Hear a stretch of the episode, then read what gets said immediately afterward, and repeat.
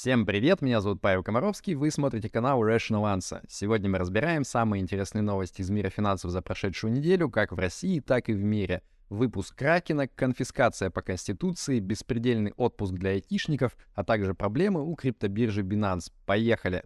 Rational Answer.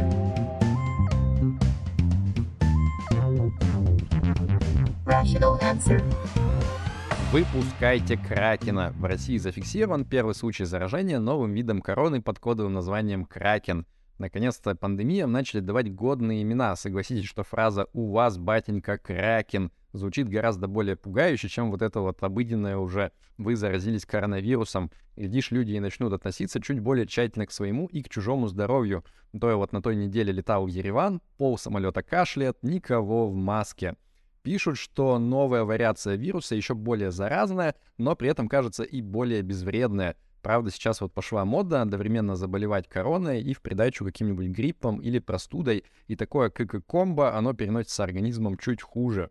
Как бы то ни было, я надеюсь, что лично вам, если и грозит нападение Кракена, то только плюшевого и мягкого, такого вот как на фото у этой сладкой булки.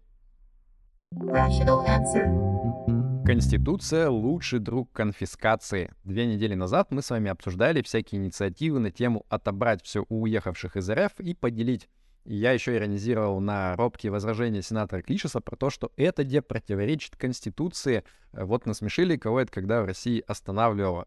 Ну и вот э, в этом сериале вышел новый эпизод. Вячеслав Володин, сам спикер Госдумы, предложил апгрейднуть Уголовный кодекс РФ таким образом, чтобы он как раз позволял уехавших, цитирую, негодяев, которые продолжают публично лить грязь на Россию, конфисковывать имущество. И тут уже сенатор Клишас, как мы помним, самый ярый защитник Конституции России, не нашел совершенно никаких проблем с этим. Ведь ни у кого попало будут конфисковывать, а исключительно у уголовников и негодяев, которых определять будет самый справедливый суд в мире. Ура!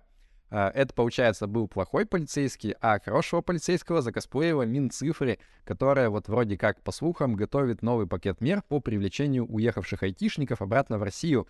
Тем будут оплачивать обратный билет, а самое главное, предоставлять совершенно точные, железобетонные, стопроцентные гарантии того, что их не призовут в армию ни за что. Эти точно не обманут. Наконец-то мы узнали первое правило бойцовского клуба ЦБ. В былые времена в России действовало так называемое бюджетное правило. В периоды жирных цен на нефть ЦБ использовал сверхдоходы бюджета для того, чтобы покупать валюту и класть ее в специальную кубышку, а в худые времена, соответственно, наоборот, доставал из кубышки валюту, продавал за рубли и эти рубли пускал на разные добрые дела. Но в начале 2022 года что-то случилось, и бюджетное правило перестало действовать почти на год. Ну и вот, на прошлой неделе нам выкатили новую версию бюджетного правила. А теперь, значит, отсечка для покупки-продажи валюты будет считаться не от нефтяных цен, а от достижения определенного целевого уровня нефтегазовых доходов бюджета России в рублях.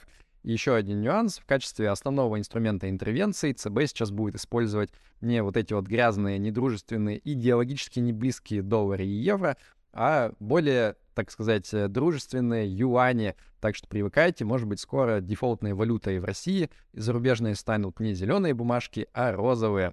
А, несмотря на все заявления о том, что никакие потолки цен на нефть нас совершенно точно не колышат, а, тем не менее, почему-то российская нефть зачастую торгуется со скидкой до 50% к мировым ценам. Ну и, соответственно, с нефтегазовыми доходами бюджета тоже все не очень хорошо. А, значит, ЦБ в ближайшее время будет продавать, получается, юани из кубышки ну и, соответственно, рубль на этих новостях немножко подукрепился. Но что с ним будет дальше, я, если честно, понятия не имею. Сберхакеры наносят ответный удар по айфонам. Сбербанк, как вы помните, находится под санкциями. Соответственно, старое доброе приложение Сбербанк онлайн давно уже забанили на айфонах.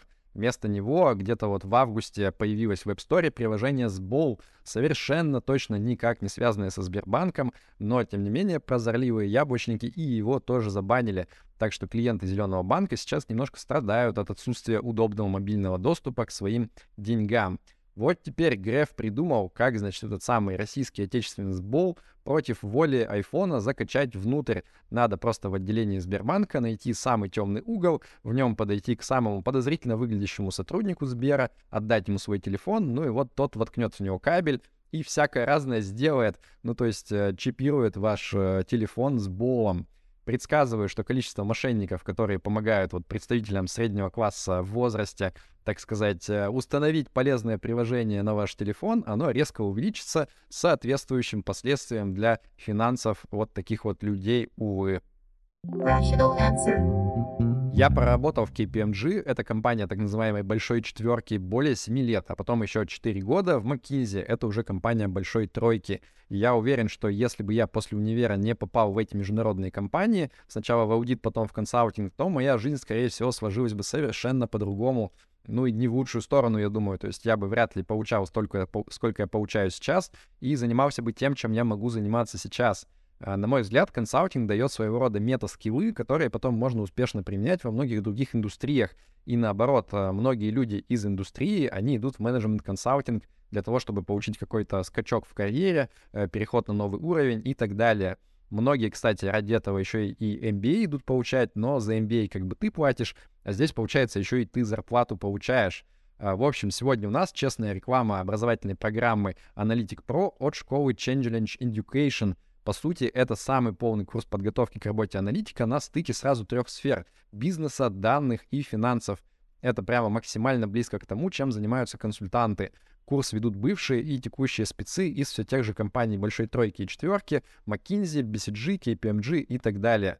Программа предусматривает много решения реальных бизнес-кейсов от компаний из разных индустрий, от IT и банков до нефти, газа и FMCG. В общем, будете общаться напрямую с экспертами-заказчиками оттуда — а также основы BI-систем для визуализации данных, Python, SQL, финансового моделирования в Excel, оптимизация бизнес-процессов, а также многое другое. Курс длится 12 месяцев, и все заточено на максимальный результат для карьеры. По итогам получаешь диплом о профпереподготовке, HR-спецы оказывают поддержку от написания резюме до подготовки к собеседованиям, а в целом ряде топовых компаний-партнеров можно сразу пропустить этапы отбора — Ближайший старт программы 20 января. По промокоду Rational Answer можно получить дополнительную скидку в 10 тысяч рублей. Более детальное описание программы рекомендую посмотреть по ссылке в описании. Дерзайте! Rational Answer. Билл Гейтс вкладывается в искусственный интеллект по-крупному. Безусловно, одним из главных технологических событий 2022 года стал выход нейросетевого чат-бота ChatGPT. Многие люди с удивлением обнаружили, что вот этот вот искусственный интеллект, в кавычках, он вроде как может гораздо больше, чем они ожидали. Ну и вот новость. Компания-разработчик этой чудо-нейросетки под названием OpenAI, а, она еще ничего толком не начала зарабатывать, она, наоборот, даже деньги теряет пока только на каждом бесплатном обращении к боту, но компания Microsoft уже готова ввалить в них аж 10 миллиардов баксов инвестиций причем структура сделки планируется достаточно интересная. То есть Microsoft будет получать 75% всей прибыли до тех пор, пока не отобьют свои вложения с гаком. А потом OpenAI опять станет обратно как бы некоммерческой компанией, каковой она прямо сейчас и является. Я вот думаю, будет очень иронично, если именно демонизируемый массами Билл Гейтс он как бы станет вот этим вот проводником разных апокалиптических э, изменений в мире. То есть вот он в погоне за отбиванием вложенных бабок э, как бы своими недальновидно капиталистическими действиями приведет искусственный интеллект э, к властвованию над миром. Как раз вот пишут, что вот-вот уже скоро выпустят новую версию чат GPT 4, которая будет минимум раз в пять ловчее своего предшественника. В общем, мир, похоже, обречен, а ведь старина Арни уже давно не тот, ему много лет. Что же делать, непонятно.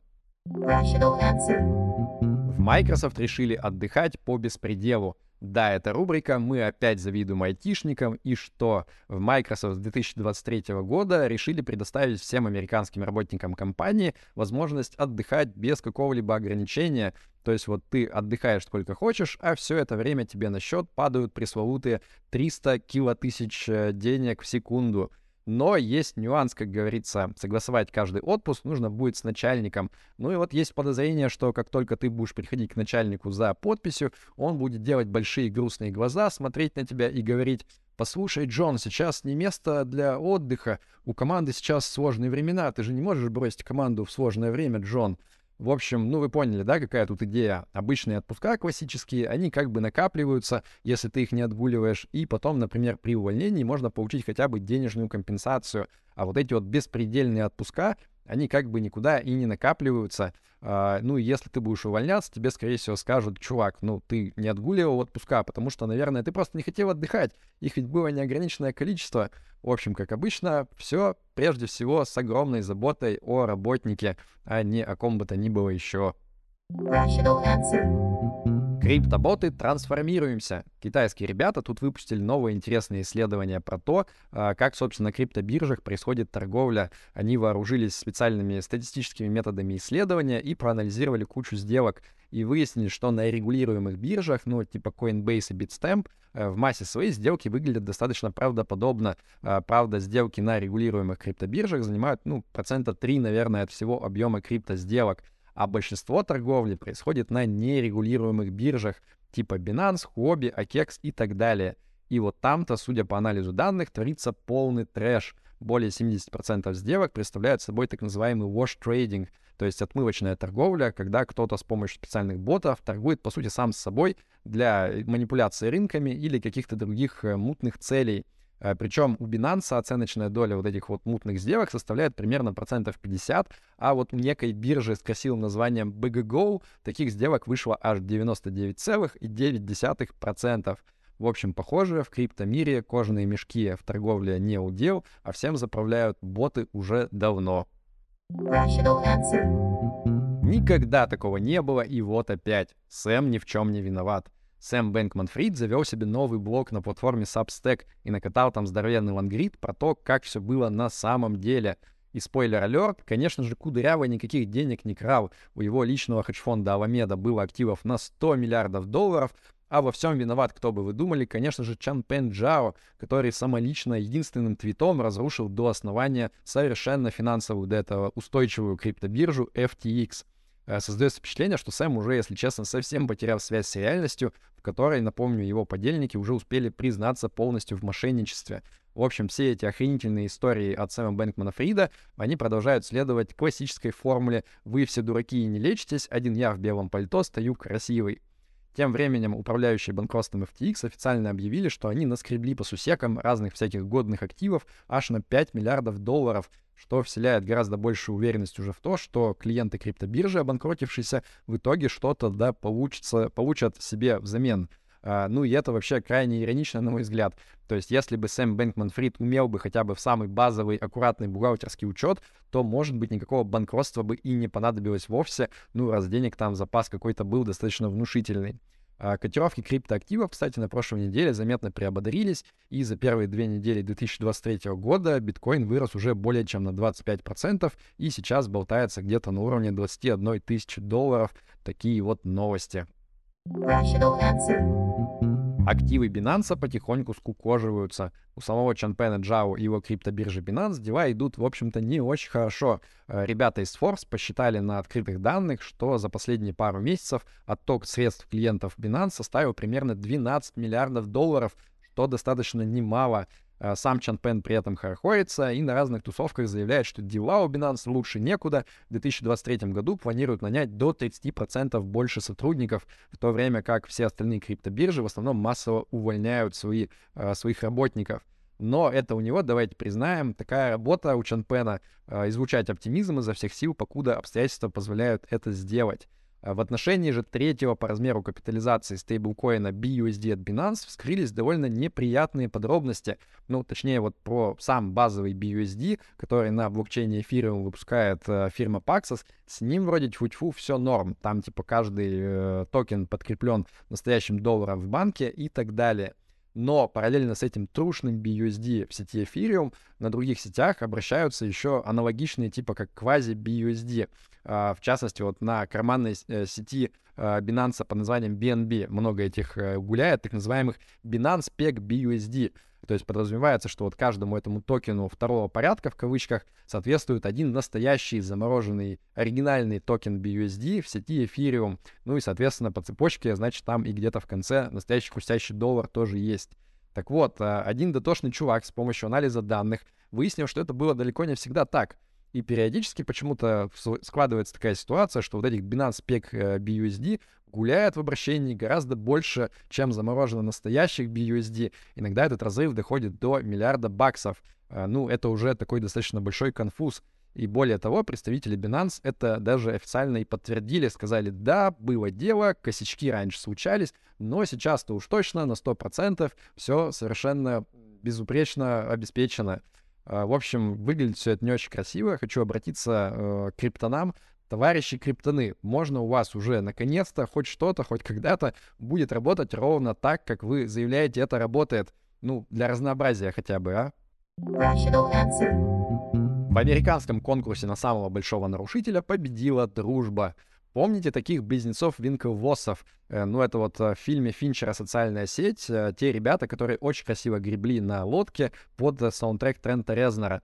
Так вот, у них есть своя криптобиржа Gemini, которая брала у клиентов в долг крипту под 8% годовых и вкладывала ее в чужую криптолендинговую фирму под названием Genesis, которая, в свою очередь, принадлежит чуваку по имени Барри Зильберт, а, ну и как водится у криптонов, деньги клиентские в итоге куда-то исчезли, и последние пару недель э, братья Винклвоссы и вот этот самый господин Зильберт, они друг в друга кидаются как кашка, ну, точнее, а, публичными письмами, где они обвиняют друг друга во всех смертных грехах.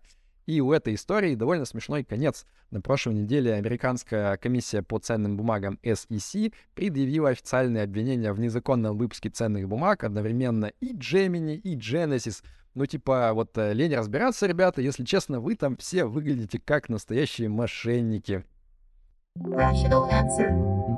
На этом на сегодня все. Надеюсь, вам было интересно. Подписывайтесь на мой YouTube канал и да пребудет с вами разум.